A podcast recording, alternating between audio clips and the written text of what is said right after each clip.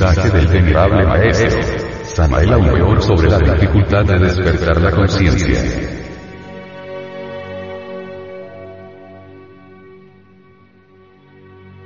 Si estos pobres mamíferos intelectuales que pueblan la faz de la Tierra pudieran ver con entera claridad meridiana el lamentable estado en el que se encuentran, desesperadamente buscarían la forma de escapar.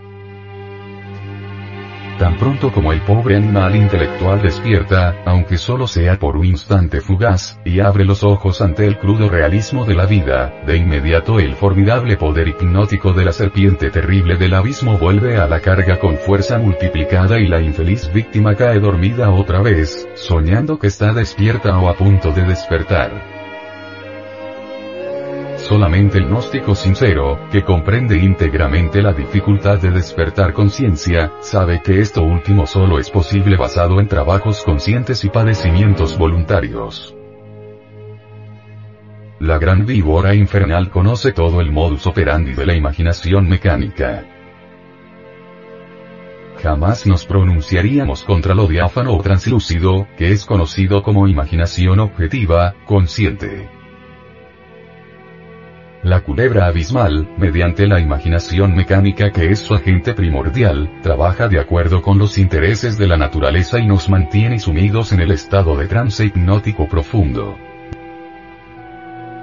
Mediante los mecanismos de la fantasía justificamos siempre nuestras peores infamias, eludimos responsabilidades, buscamos escapatorias, nos autoconsideramos, nos auto, calificamos de la mejor manera, nos creemos justos y perfectos. Cabe pensar que hay fuerzas para las cuales es útil y provechoso mantener al mamífero racional en estado de sueño hipnótico e impedirle que vea la verdad y comprenda su posición en la vida. Ostensiblemente, la mayoría de nosotros encuentra tales excusas, y está de tal modo bajo la y actividad de la justificación del mismo con la complicidad de la imaginación mecánica, que en realidad jamás sospecharía la existencia íntima de sus muy naturales errores psicológicos. Por ejemplo, si somos crueles con la esposa, hijos, parientes, etc. En realidad lo ignoramos. Lo más grave es que permitimos que esta situación prosiga. Sobre todo porque nos gusta y es tan fácil, y si nos acusan de crueldad, probablemente sonreiremos pensando que no comprenden nuestra justicia, nuestra misericordia y amor infinito. Estamos metidos entre los horripilantes anillos de la gran serpiente, pero nosotros nos creemos libres.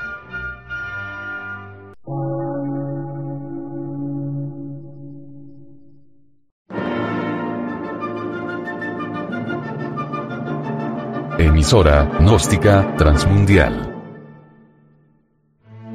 Por una nueva civilización y una nueva cultura, sobre la faz de la Tierra.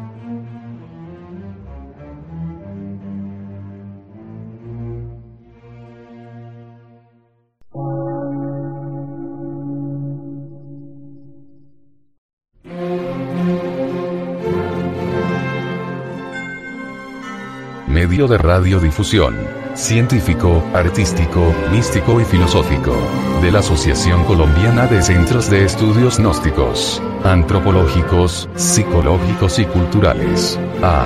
C.